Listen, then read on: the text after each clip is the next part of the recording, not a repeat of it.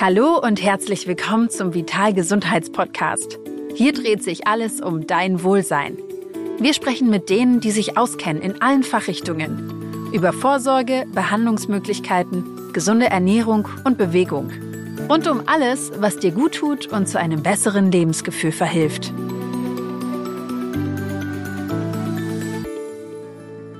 Das Risiko einer Gürtelrose-Erkrankung ist größer als viele denken. Im Laufe seines Lebens erkrankt einer von drei Menschen an der Viruserkrankung. Jährlich sind es in Deutschland rund 400.000 Personen. Grund ist eine Reaktivierung des Windpockenerregers Varicella zoster, den 95 Prozent der über 60-Jährigen meist seit der Kindheit in sich tragen. Bei bis zu 30 Prozent aller Gürtelrose-PatientInnen treten Komplikationen auf. Am häufigsten sind dies anhaltende Nervenschmerzen, die als sogenannte Post-Zoster-Neuralgie Wochen, Monate oder auch lebenslang andauern können. In dieser Podcast-Folge erfahren Sie mehr über die Erkrankung Gürtelrose, ihre Entstehung, Symptome, Risikofaktoren sowie Schutzmöglichkeiten. Diese Folge wird unterstützt von GSK. Hallo und herzlich willkommen beim Vital Gesundheitsmagazin dem Podcast. Ich bin Clarissa und ich freue mich sehr. Wir werden heute ein sehr, ja, ich glaube, ein Thema unter die Lupe nehmen, was ähm, uns allen schon mal irgendwie begegnet ist, zumindest vom Namen. Ist auch ein sehr kurioser Name, nämlich die Gürtelrose. Dafür spreche ich mit Dr. Georg Friese. Georg, er ist mir gerade aus der Nähe von Gießen zugeschaltet. Hallo Georg, guten Morgen, schön, dass du da bist. Hallo, ja, vielen Dank, dass ich äh, da sein darf. Ich äh, freue mich sehr auf diese Gelegenheit, äh, mit dir mich über das Thema Gürtelrose zu unterhalten. Ja, ich mich auch, absolut. Weil ich glaube, so, so bekannt uns der Name vielleicht ist, so unbekannt sind uns doch ganz viele Dinge an der Gürtelrose. Wie kommst du denn oder was sind denn so deine Berührungspunkte mit der Gürtelrose? Ja, tatsächlich vielfältig. Also ähm, ich bin Internist äh, und hausärztlich tätig in einer Gemeinschaftspraxis in Gießen. Und einer meiner Schwerpunkte als Internist ist die Infektiologie, also die Behandlung von Infektionskrankheiten. Und bei der Gürtelrose handelt es sich ja um eine Infektionskrankheit. Und äh, es ist auch eine Krankheit, wo viele Menschen in erster Linie ähm, den Hausarzt aufsuchen, wenn sie die ersten Beschwerden haben, sodass dadurch natürlich von den beiden Seiten her sehr, sehr viele Berührungspunkte da sind und ich auch viele Patienten mit diesem Krankheitsbild in der Praxis im Alltag sehe. Was genau ist denn Gürtelrose?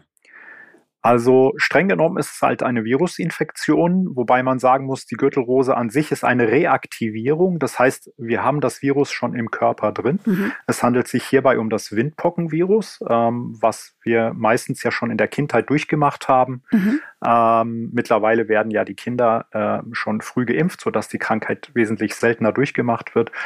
Und das Virus ist ein Herpesvirus, also gehört zur Familie der Aber Moment, Sie werden geimpft gegen Windpocken oder gegen Gürtelrose? Nee, die Kinder werden gegen Windpocken geimpft, genau. Okay. Und deswegen bekommen sie die nicht mehr. Aber ähm, so die ältere Generation, also diese Impfung macht man erst etwa so seit 15, 20 Jahren. Ähm, und die sozusagen Älteren, die haben im Prinzip alle mehr oder weniger schon mal die Windpocken durchgemacht. Und diese Windpockenviren sind, wie gesagt, ähm, zur Familie der Herpesviren gehörend und das bedeutet, wie alle Herpesviren kennen wir ja vom Lippenherpes und andere, die bleiben im Körper drin, ähm, die verschwinden nie wieder und schlummern. Und die Gürtelrose ist letzten Endes eine Reaktivierung, meistens lokal von diesen Windpocken.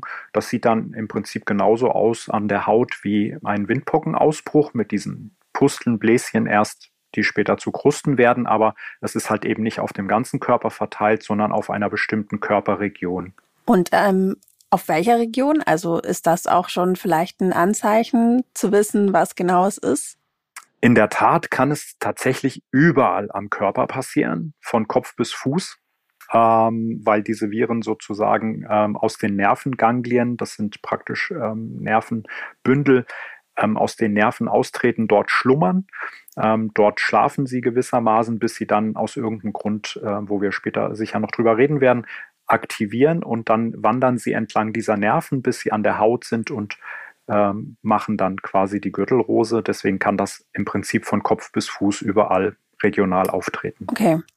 Weil du gerade meintest, so an bestimmten Regionen äh, am Körper kann Also taucht der auf? Genau, also auf? es ist, es ist im Prinzip, ähm, es gibt halt so, ich sag mal, Vorzugsorte, okay. wenn man das so will, was zumindest die Statistik angeht.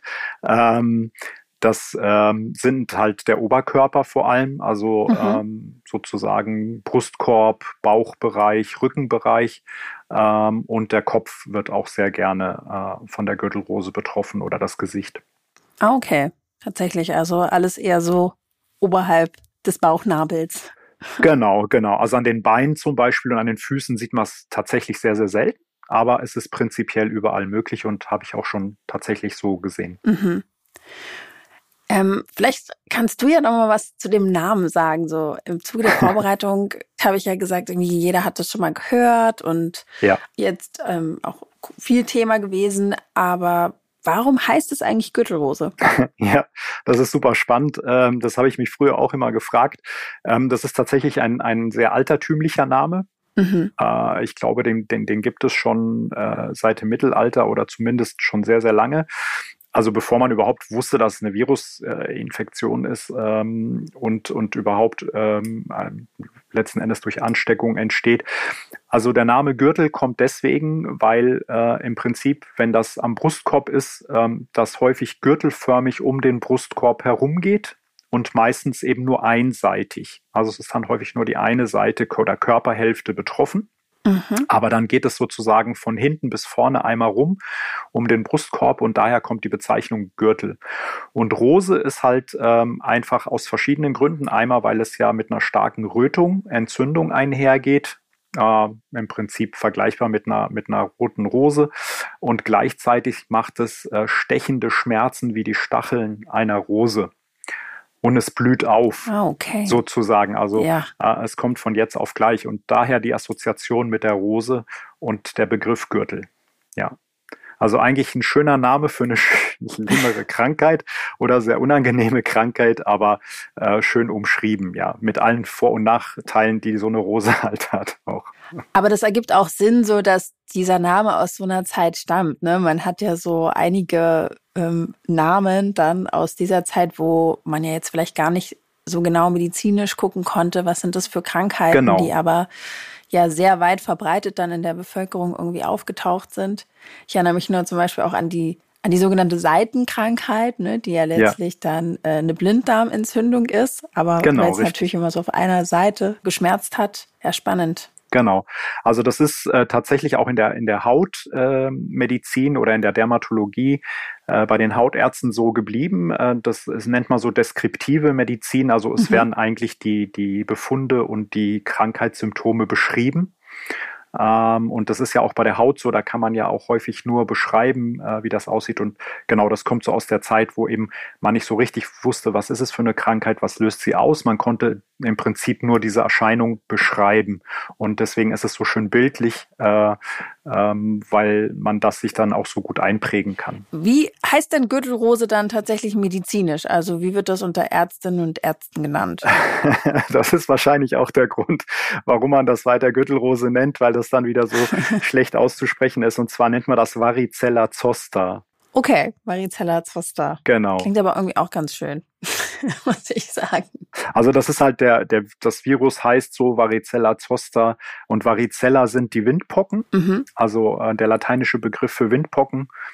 Äh, genau, und ähm, daher kommt halt auch der Begriff. Ähm, ein Zoster nennen wir das so kurz äh, gesprochen. Ähm, auch als Diagnose, wenn wir eine Gürtelrose sehen, sprechen wir vom Zoster. Du meintest ja dann, ähm, dass die, die Gürtelrose letztlich von diesem Windpockenvirus ausgelöst wird. Genau. Wie viele, wie viele Leute oder wie viel Prozent der Bevölkerung trägt denn dieses Virus in sich? Oder gibt es auch welche, die immun sind tatsächlich?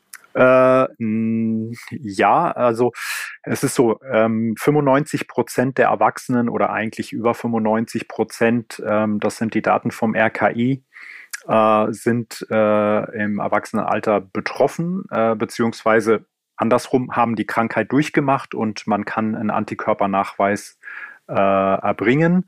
Ähm, aber man kriegt ja die Windpocken wie viele Kinderkrankheiten beispielsweise ja auch äh, nur einmal. Mhm. Aber Problem ist, wir haben ja hier ein Herpesvirus und das heißt ähm, einmal im Körper drin dann für immer. Das heißt, das verschwindet nicht. Also eine Heilung ist in dem Sinne nicht da, sondern eine Suppression, wie wir das nennen, oder eine Kontrolle durch das Immunsystem. Ähm, und ähm, im besten Fall kriegen wir dann nachher nie wieder was damit zu tun. Aber ähm, das Thema werden wir ja auch anreißen. Es gibt halt bestimmte Situationen, in denen eben das Virus die Chance bekommt, auszubrechen und dann eben die Gürtelrose hervorruft. Und welche Situationen können das sein? Ähm, das sind zum Beispiel ähm, Immunsuppressionen, also das heißt Menschen, die eine Immunschwäche haben, durch welchen Grund auch immer. Das kann eine HIV-Infektion sein. Im Übrigen eine typische Markererkrankung manchmal für HIV-Infektionen. Das heißt, da muss man immer dran denken, wenn junge Menschen, das ist eher ungewöhnlich, dass sehr junge Menschen unter 30 Jahre eine Gürtelrose bekommen, gibt es natürlich auch. Da muss man immer auch an eine mögliche HIV-Infektion, die nicht entdeckt ist, denken. Ähm, es können Patienten mit Krebs sein, die zum Beispiel auch eine Chemotherapie bekommen. Es können Patienten sein, die Cortison einnehmen. Und natürlich ältere Menschen ab 60 sind da auch äh, gefährdet. Mhm. Wissen wir ja spätestens seit der Corona. Pandemie, dass Menschen, die über 60 Jahre alt sind, halt einfach ein schwächeres Immunsystem haben und dadurch kommt das dann. Das heißt einfach auch nicht nur durch die, ein schwächeres Immunsystem, sondern auch durch ein gealtertes Immunsystem. Also genau, das ist schon so, dass prinzipiell, sage ich mal, ab 60 die generelle Gefährdung, egal wie gesund und fit ich bin, äh, für Gürtelrose steigt. Richtig, also das nennen wir ja die sogenannte Immunseneszenz, äh, ja auch ein Begriff, den wir äh, durch Corona kennengelernt haben. Ähm, das bedeutet, ab 50 geht es ja eigentlich schon los, aber mit 60 Jahren nimmt das dann noch mal ein bisschen mehr Fahrt auf und äh, nimmt dann jedes Jahrzehnt quasi zu mit zunehmendem Alter, dass das Immunsystem einfach schwächer wird. Das heißt, das Repertoire an Immunzellen, die wir haben, die neue Krankheiten erkennen, ist nicht mehr so groß. Also es werden nicht mehr viele junge neue Immunzellen produziert. Wir haben noch ein gutes Immungedächtnis für die Krankheiten, die wir mal durchgemacht haben. Mhm. Aber ähm, ganz häufig dann ähm, kann sich unser Immunsystem nicht so gut an neue Krankheitserreger anpassen. Und ähm, das führt halt eben zu einer Immunschwächung dann, ja. Ähm, lass uns doch noch mal ein bisschen darüber sprechen, wie ich vielleicht die Gürtelrose relativ früh und schnell auch erkennen kann. Ich stelle es mir ja. schon schwierig vor, ne? Ja. Weil gerade du sagst ja auch, ähm, sie kommt dann eher in der zweiten Hälfte des Lebens vor, aber es kann eben auch Fälle geben, dass es irgendwie früher ausbricht bei jemandem. Und was sind denn so die ersten Anzeichen für eine Gürtelrose? Also bevor es vielleicht sogar auf der Haut irgendwie sichtbar ist. Ja, das ist eigentlich äh, ziemlich tückisch bei dieser Krankheit, muss man äh, fairerweise sagen, so dass es manchmal für uns Ärzte auch schwierig ist, äh, das sofort zu erkennen. Äh, ich hatte ja erwähnt, dass das gerne am Rumpf passiert äh, oder mhm. viele mhm. Ausbrüche im, im Rumpf- und Brustbereich sind. Und die ersten Anzeichen sind tatsächlich Schmerzen. Ähm, und zwar so einschießende, stechende Nervenschmerzen, weil ja die Viren entlang der Nerven wandern und praktisch eine Entzündung an der Nervenscheide machen. Das ist diese äußere Hülle an den Nerven. Äh, Nerv muss man sich ja ähnlich wie so ein Stromkabel vorstellen, ähm, der ja quasi Strom weiterleitet in unserem Körper, um eben die äh, Nervenreize weiterzugeben. Und ähnlich wie ein Stromkabel, damit es keine Kurzschlüsse gibt, haben Nerven auch eine Hülle. Und da wandern diese Viren entlang und machen eine Entzündung. Und dadurch kommen diese sehr unangenehm stechenden, einschießenden Schmerzen. Das Problem ist, dass wir in dem Moment, wo die Schmerzen da sind, wir nennen das Prodromi, das sind so die Vorboten einer Erkrankung, mhm. äh, häufig die Hauterscheinungen noch gar nicht da sind. Und da das am Rumpf ist, dann kommen die Patienten und sagen, Herr Doktor, es tut mir hier unten irgendwie im Lendenbereich weh, können Sie da mal schauen? Und wenn wir noch nichts an der Haut sehen, dann gehen wir leider sehr häufig auch als Ärzte davon aus, dass es halt, was ja auch Volkskrankheit ist, ähm, einfach ein äh, klassischer Rückenschmerz ist. Ähm, ja. Und äh, es kommt nicht selten vor, dass dann die Patienten auch mit entsprechenden Medikamenten oder den entsprechenden Empfehlungen nach Hause geschickt werden und dann äh, eben ein, zwei Wochen später kommen und sagen, Herr Doktor, ich habe jetzt an der Stelle so einen Ausschlag bekommen mit Bläschen. Mhm. Und dann fällt es einem wie Schuppen von den Augen. Dann äh, wissen wir natürlich, es ist eine Gürtelrose. Das heißt, ähm, wenn jetzt so ganz plötzlich einschießende Schmerzen kommen, die sich nicht erklären lassen, weil ich mich verhoben habe oder sonst vielleicht nie an der Stelle Rückenschmerzen habe oder das eigentlich gar nicht kenne, das Problem, dann sollte man das so ein bisschen im Hinterkopf behalten und beobachten. Das kann aber genauso gut natürlich am Kopf passieren. Im Gesichtsbereich, das sagte ich ja äh, schon, das ist auch ein relativ häufiger Ort, an dem wir die Gürtelrose haben. Aber die Schmerzen sind so klassischerweise das erste Anzeichen und ähm, manchmal auch ein Brennen. Mhm. Und ähm, der Juckreiz kommt eigentlich später erst, wie wir das auch von den Windpocken kennen, wenn die Bläschen dann schon zu sehen sind. Genau. Also so ein Brennen auf der Haut oder nur stellenweise? Oder wie kann ich mir das genau, Brennen vorstellen? An der Stelle, wo mhm. sich dann der Zoster bildet, okay. im Prinzip, genau, ja. Und, ähm, und dann kommt aber doch relativ schnell dieser Ausschlag mit Bläschen.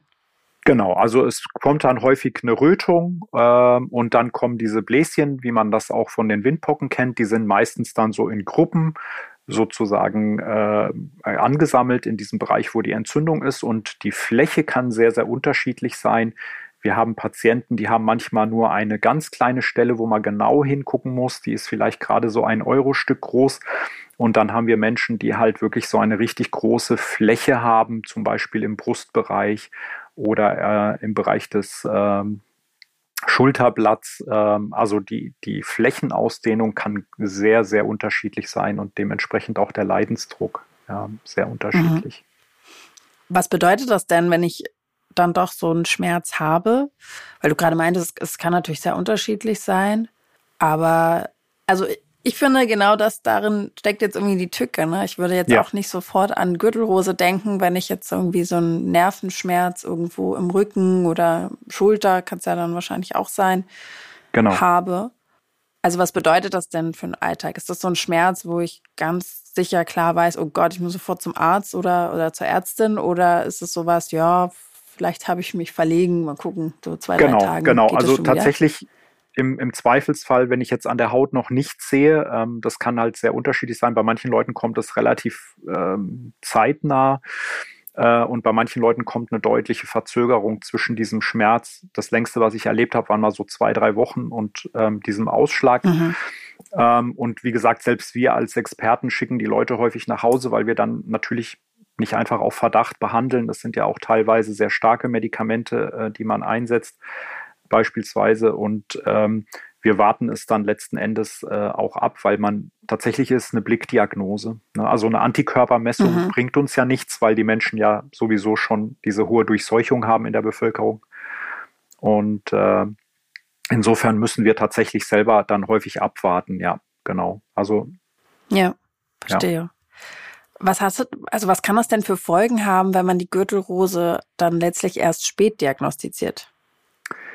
Das Problem bei der Gürtelrose, äh, außer dass es natürlich in der Akutphase sehr, sehr unangenehm sein kann, gerade im Gesicht, dann äh, macht es ja so Trigeminusschmerzen, also häufig von den Gesichtsnerven, was sehr, sehr unangenehm ist, ist vor allem die Spätkomplikation, also was dann kommt, wenn äh, die Gürtelrose eigentlich schon vorbei ist oder wenn man es so ausdrücken will, was dann zurückbleibt.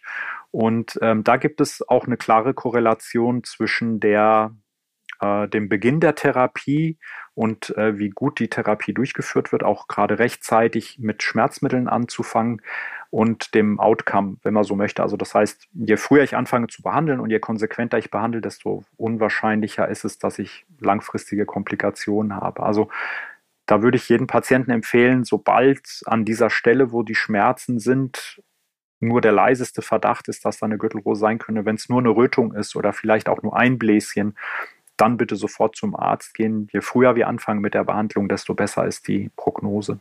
Ist es denn dann so, wenn man die Gürtelrose behandelt hat, dass diese Schmerzen dann auch weichen oder können daraus auch mehr Komplikationen hervorgehen?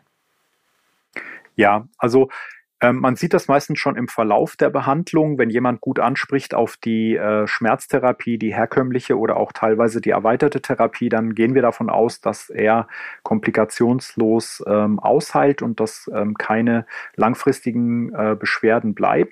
Aber wir haben tatsächlich eine Gruppe von Patienten, wo entweder, weil die Diagnose spät gestellt wird, oder weil die Schmerztherapie mhm. zu Beginn unzureichend war oder nicht angesprochen hat, aus welchem Grund auch immer, die chronische Nervenschmerzen behalten. Wir nennen das eine chronische Neuralgie oder spezifisch in dem Fall Post-Zoster-Neuralgie, also die Neuralgie oder Nervenschmerzen nach einer Zoster-Infektion.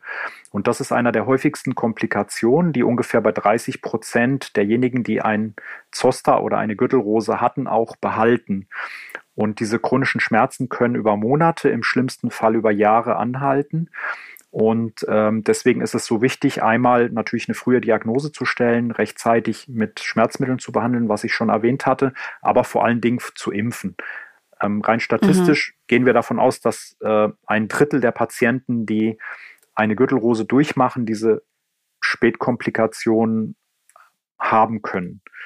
Und ähm, deswegen ist auch die Impfung da hier so wichtig, weil die kann tatsächlich dann das äh, eindeutig äh, nach den Daten, die wir haben von den Impfstudien, auch verhindern.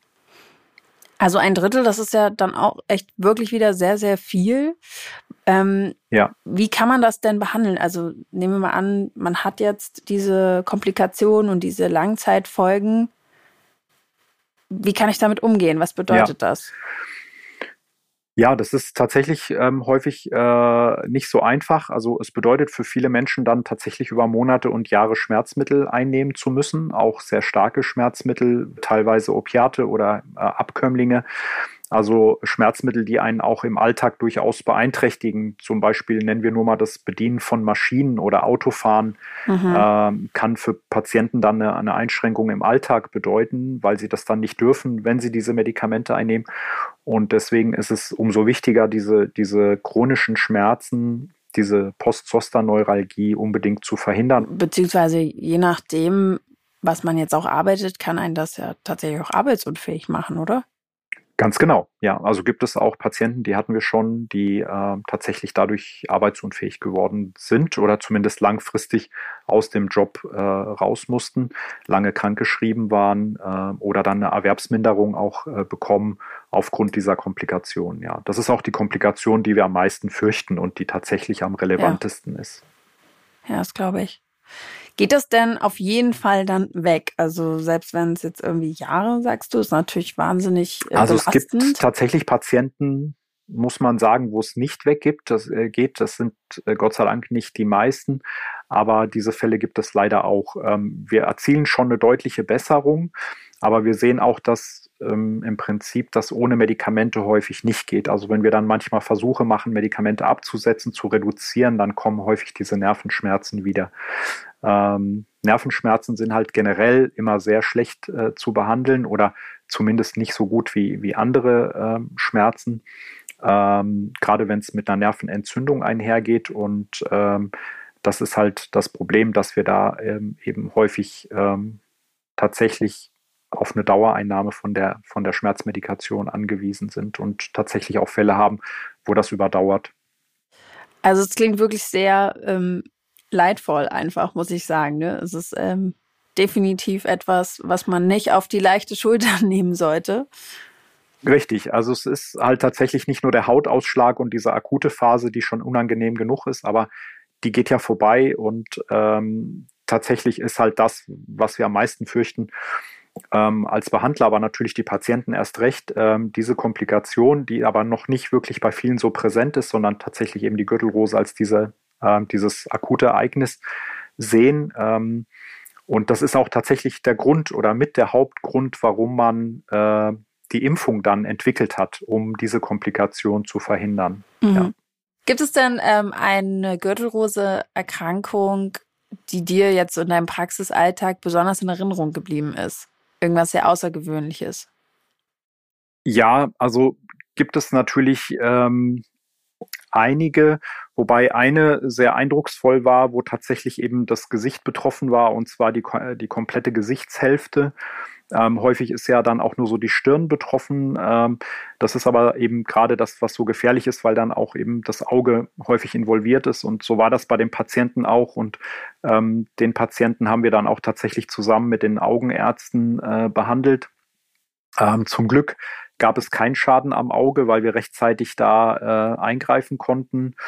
Und äh, ich weiß noch, der Patient kam das erste Mal in die Praxis und hatte eine knallrote Stirn, aber so wirklich nur die Hälfte und hatte noch keine Bläschen und dann auch so eine Schwellung und die starken Schmerzen. Und das war für mich dann ganz klar, dass es eine Gürtelrose ist, mhm. ähm, nachdem auch ausgeschlossen war, dass er einen Insektenstich hatte und so weiter, obwohl keine Bläschen zu, aber so dieses ganz klar, das ist dann manchmal wie so ein Abbruch in der Mitte, wirklich nur die eine Hälfte. Ähm, betroffen und ähm, dann mit Auge und dann diese einschießenden Schmerzen und dieses Brennen, was er beschrieben hat, da war für mich völlig klar, auch ohne Bläschen, das muss eine Gürtelrose sein, so dass wir da auch gleich eine Therapie eingeleitet haben. Ja, Wahnsinn. Wie lange ist das her? Das ist, glaube ich, jetzt so zwei oder drei Jahre her, ja.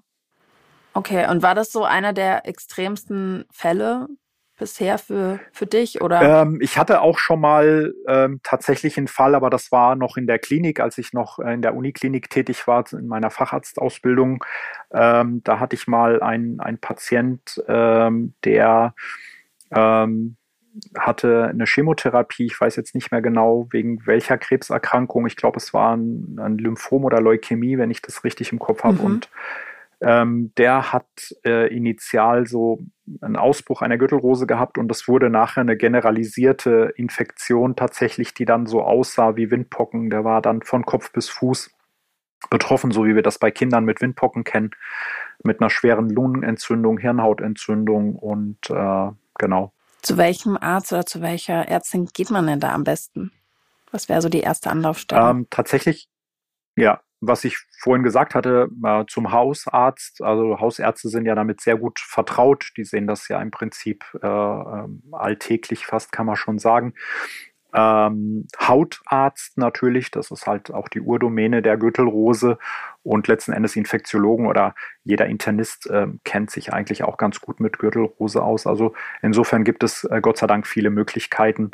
Ähm, was ich vielleicht noch erwähnen werde, weil das häufig vernachlässigt wird und da schicke ich meine Patienten dann auch immer hin, wenn das Gesicht betroffen ist, insbesondere die Stirn oder in der Nähe des Auges, sollte unbedingt ein Augenarzt mit hinzugezogen werden, mhm. weil leider das Auge okay. in Form von der Hornhaut betroffen sein kann und das äh, im schlimmsten Fall dazu führen kann, dass die Hornhaut eintrübt und dass man dann an dem Auge quasi nicht mehr so gut sieht. Äh, und ähm, deswegen ist da auch eine rechtzeitige Behandlung äh, des Auges wichtig und deswegen, das kann halt nur der Augenarzt auch ähm, am besten beurteilen, ob da quasi das Auge mit betroffen ist. Ja. Mhm.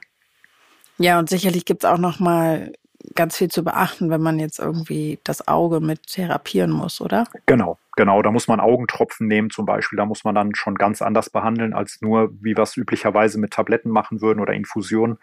Ähm, da muss das Auge nochmal separat äh, behandelt werden und beobachtet werden. Genau. Wie genau kann man denn jetzt die Gürtelrose behandeln? Also gut, abgesehen von Schmerztabletten, sind das dann klassische Schmerztabletten wegen der genau. Nervenschmerzen oder was macht man noch? Ähm, es sind einmal natürlich Schmerztabletten, aber wir greifen auch teilweise auch zu Opiaten, also ähm, sozusagen Morphinabkömmlingen, wenn die Schmerzen sehr, sehr stark sind, sei es durch Pflaster oder durch Tabletten oder durch Tropfen. Also das macht man letzten Endes abhängig vom Patienten. Ähm, es gibt aber auch gezielte Therapien für Nervenschmerzen. Also die, wir nutzen die ganze Bandbreite je nach, nach Ausprägung. Ähm, und ansonsten wird natürlich das Virus selbst durch antivirale Medikamente, die wir Gott sei Dank haben in dem Fall, äh, genutzt. Das kann als Tabletten sein. In der Regel äh, funktioniert das und reicht das aus bei schweren Fällen. Es gibt ja auch manchmal Patienten, die entwickeln eine Hirnhautentzündung oh, wow. als Komplikation. Da müssen mhm. wir dann zum Beispiel Infusionen geben. Diese Patienten gehören aber dann auch ins Krankenhaus natürlich. Ja. Aber prinzipiell, ähm, wie gefährlich, wie bedrohlich kann so eine Gürtelrose werden? Ähm, Im Prinzip für jemand, der, ich sage jetzt mal, nur eine leichte Immunschwäche hat oder sei, sei es jetzt die älteren Menschen, ähm, jetzt ab 60, die sonst aber keine schwerwiegende sonstige Immunsuppression haben oder andere schwere Erkrankungen, ähm, ist es meistens nicht irgendwie jetzt lebensbedrohlich. Ähm, aber es gibt Patienten, die zum Beispiel, wenn sie gerade eine Chemotherapie bekommen, also ein sehr stark angeschlagenes Immunsystem oder hochdosierte Immunsuppressiva durch Rheuma bekommen ähm, oder Cortison hochdosiert ähm, aus verschiedenen Gründen, die können schon schwere Verläufe bekommen äh, im Sinne zum Beispiel einer Hirnhautentzündung, was ich ähm, schon erwähnt hatte, oder aber auch ähm, im Sinne von einer Lungenentzündung. Auch das ist möglich, ja. Okay, wie kommt das? Also wie ist da der Zusammenhang? Ähm, ja, im Prinzip ist ja der Zoster tatsächlich ja, wie wir gesagt haben, oder die Gürtelrose eine Reaktivierung der Windpocken. Mhm. Und es ist ja nur ein lokaler Prozess. Aber wenn das Immunsystem zu schwach ist und kann das nicht eindämmen, also auf den reinen lokalen Prozess, dann kann die Krankheit tatsächlich auch ähm, sich ausbreiten. So wie bei der ersten Windpockeninfektion tatsächlich. Also bei der mhm. ersten Windpockeninfektion kennen wir ja diese Komplikation. Deswegen gibt es ja mittlerweile auch die Impfung für Kinder. Äh, so in meiner mhm. Generation hat man noch gesagt, na ja, du kriegst die Windpocken, ist nicht schlimm, kriegt jeder, geht vorbei. Aber es gibt leider auch einen gewissen Prozentsatz von Kindern, die das nicht so locker äh, flockig durchmachen, sondern äh, Lungenentzündung kriegen, Hirnhautentzündung mit Spätfolgen. Und das ist auch der Grund, warum man irgendwann gesagt hat, wir brauchen auch für die Kinder, um diese Krankheit zu verhindern, also die nicht unbedingt eine harmlose Kinderkrankheit ist, ähm, auch äh, zu impfen ja. und zu schützen. Ähm, und das kann natürlich bei Erwachsenen durch die Reaktivierung, wenn das Immunsystem sehr, sehr schlecht ist, tatsächlich passieren. Ja. Okay, das heißt, wer genau, für wen genau ist diese Impfung? Was, was empfehlt ihr? Wer sollte sich impfen lassen gegen die Gürtelrose? Ja, also auf jeden Fall Menschen über 60. Das ist die Empfehlung der STIKO. Oder Menschen ab 50, wenn eine bekannte Immunsuppression da ist, äh, zum Beispiel entsprechende Therapien äh, oder ähm, HIV-Infektionen. Und ähm, das sind die Empfehlungen der STIKO. Es gibt ja auch Menschen, die jünger sind, die eine Immundefizienz mhm. haben. Ähm, also theoretisch äh, und auch praktisch kann man auch jüngere Menschen äh, impfen. Aber die Empfehlung der STIKO lautet erstmal ab 50 mit einer Immunschwäche, äh, sei es durch Medikamente oder durch Erkrankung und ab 60 jeder. Mhm also die Gürtelrose-Impfung ist ja eigentlich dazu da, die Gürtelrose zu verhindern. Deswegen nennt man das ja Zoster-Impfstoff oder gegen Zoster, um es genauer zu sagen, ähm, oder gegen Gürtelrose. Das heißt, es soll einfach die Reaktivierung äh, verhindern und da wirkt die Impfung sehr, sehr gut. Das heißt, also, aber kann man sich sonst mehrfach äh, mit der Gürtelrose infizieren, wenn ich es ja. jetzt einmal hatte und dann mich impfen lassen? Nein, also ich kann natürlich die Gürtelrose immer wieder kriegen. Das ist also, die Windpocken mhm. kriege ich ja im Prinzip nur einmal. Das Virus bleibt dann drin im Körper und die Reaktivierung des Virus kann immer wieder kommen. Ja. Wenn die Situation günstig ist für das Virus und ungünstig für den Wirt sozusagen. Es ist gerade umso wichtiger, sich impfen zu lassen, weil Menschen, die die Gürtelrose schon mal bekommen haben, haben auch ein dreifach höheres Risiko, wieder eine Gürtelrose zu bekommen. Das heißt, ah, okay. Äh, es ist gerade so, dass Menschen, die die Gürtelrose schon mal hatten, erst recht geimpft werden sollten. Ja, weil viele kommen auch zu mir und sagen, ja, der Herr Doktor, ich habe doch schon mal die Gürtelrose gehabt. Äh, das ja, interessant, weil ich glaube, das ist so ein, so ein logischer Schluss, ne? dass man sagt, okay, genau. ich hatte ja jetzt, aber, dann bin ich richtig, ja jetzt eigentlich... Aber genau da sage ich nein, ganz, ganz, ganz im Gegenteil, weil Sie gerade noch mal jetzt eine dreimal so hohe Wahrscheinlichkeit haben, die Gürtelrose wiederzubekommen, wie jemand, der es noch nicht hatte ist es umso wichtiger, dass sie sich impfen. Äh, und das verstehen die Leute, weil die meisten haben ja dann auch schon ziemlich gelitten darunter. Also wer das schon mal durchgemacht hat, der weiß genau, wie sich das anfühlt und dann sagt er, nee, das will ich nicht wieder haben.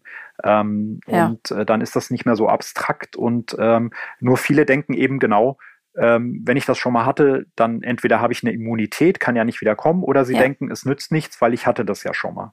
Aber das ist genau mhm. verkehrt. Es schützt jeden, der schon mal die Gürtelrose hatte oder auch nicht hatte. Also im Prinzip soll es einfach nur die Reaktivierung des Virus verhindern. Ob zum zweiten oder dritten oder vierten Mal, das spielt eigentlich keine Rolle. Hast du denn generell noch einen Tipp für unsere Zuhörerinnen und Zuhörer? Ähm, letzten Endes ähm, empfehle ich tatsächlich jeden Patienten, der zumindest in der Risikogruppe ist, äh, beziehungsweise in der Altersgruppe, die die STIKO empfiehlt, ähm, sich impfen zu lassen. Mhm. Ja. Ja, vielen, vielen Dank, ähm, lieber Georg, dass wir da so ausführlich mal drüber sprechen konnten. Ähm, ich persönlich habe ganz viel mitgenommen. Ich glaube, dass äh, das prinzipiell Gürtelrose, ne, wie ich auch anfangs schon gesagt habe, einfach so eine Krankheit ist, von der wir alle schon mal gehört haben im Laufe unseres Lebens. Ähm, und ich bin mir sicher, dass wir hier für unsere Zuhörer und Zuhörer einfach noch mal ein paar Klarheiten schaffen konnten und viele Tipps gesammelt haben. Hat mir sehr viel Spaß gemacht. Mir auch, vielen Dank. In 14 Tagen geht es dann bei uns im Vital Gesundheitsexperten-Talk um ein Thema, das mindestens 50 Prozent unserer Bevölkerung früher oder später betrifft. Es geht nämlich um ein wirklich wichtiges Thema und ein spannendes Thema und eine ganz, ganz wichtige Zeit für Frauen. Es geht nämlich um Menopause bzw. die Wechseljahre. Das Ganze machen wir anlässlich des Weltmenopausetag und ich darf mit Frau Günn, einer Gynäkologin, Dr. Anna Stamm sprechen und ähm, ja, bin sehr, sehr gespannt, wie wir dieses Thema einfach einmal unter die Lupe nehmen können und über die ganzen Veränderungen in dieser wichtigen Lebensphase sprechen.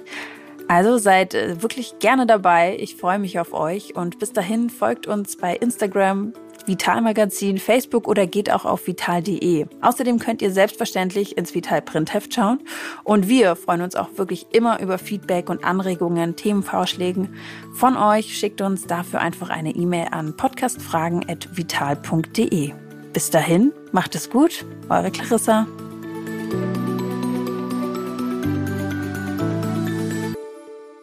Menschen ab 60 Jahren sind besonders gefährdet, an Gürtelrose zu erkranken denn sie tragen das auslösende Virus meist bereits in sich. Durch ein altersbedingt nachlassendes Immunsystem kann der Erreger reaktiviert werden und eine Gürtelrose auslösen. Bei bis zu 30 Prozent der Betroffenen kommt es in Folge zu Komplikationen wie langanhaltende Nervenschmerzen. Auch Menschen, die gesund leben, können erkranken. Die Ständige Impfkommission empfiehlt allen ab 60 Jahren eine Schutzimpfung vor Gürtelrose. Bei Personen mit erhöhtem Risiko, durch zum Beispiel eine chronische Grunderkrankung, wird die Impfung schon ab dem 50. Lebensjahr empfohlen. Sprechen Sie mit Ihrer Hausärztin oder Ihrem Hausarzt über Ihre Vorsorgemöglichkeiten bei Gürtelrose. Weitere Infos finden Sie auch unter www.impfen.de slash Gürtelrose. Diese Folge wird unterstützt von GSK